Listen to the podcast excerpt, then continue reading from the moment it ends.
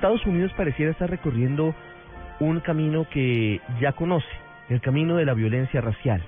Recientemente se han vivido varios episodios en algunas ciudades de ese país que revelan la evidente tensión que existe de nuevo entre los blancos y los afroamericanos.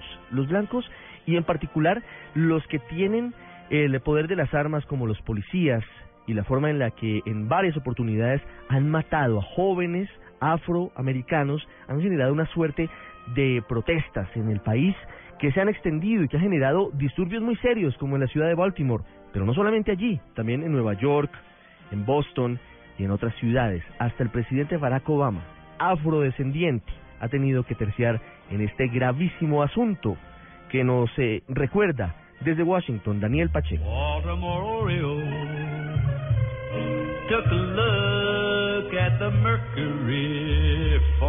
Buenas tardes, Ricardo. Con la investigación del Departamento de Policía en las manos de la Fiscalía de Baltimore, ahora deberá ser la justicia la que defina si eleva cargos contra los policías que detuvieron a Freddie Gray, el hombre que murió en custodia por un golpe en la columna vertebral y generó una nueva ola de protestas sociales en Estados Unidos.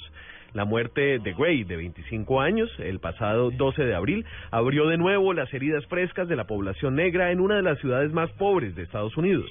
Las protestas tuvieron una repercusión nacional y fueron condenadas por el presidente Obama. There's no excuse for the kind of violence that we saw yesterday. Um, it is counterproductive. A pesar de los rechazos, Baltimore era una olla a presión. Poco menos de la mitad de la población de Baltimore es negra y vive en una de las peores situaciones de marginalización del país. De hecho, según un estudio del Washington Post, 15 barrios de Baltimore tienen una expectativa de vida inferior a la de Corea del Norte. Drogas, pandillas, brutalidad policial y desempleo son el diario vivir de miles de personas. La situación explotó con la muerte de Freddie Gray, que venía precedida de varios otros eh, incidentes empezando por Ferguson, Missouri, donde un joven desarmado llamado Michael Brown fue baleado por un policía blanco sin que éste fuera acusado de un crimen, y episodios similares en ciudades como Nueva York, Cleveland y el estado de Carolina del Sur, todos en medio de una impunidad casi total para los policías, generalmente blancos. El día del funeral de Freddie Gray, cientos de jóvenes bachilleres recurrieron a la violencia 140 carros fueron quemados, una farmacia también, varias tiendas saqueadas, hubo más de 200 arrestos y una veintena de policías heridos. Y la respuesta oficial fue igual de radical. Un toque de queda declarado por una semana a partir de las 10 de la noche y tropas de la Guardia Nacional patrullando con camuflado y armas largas en la ciudad.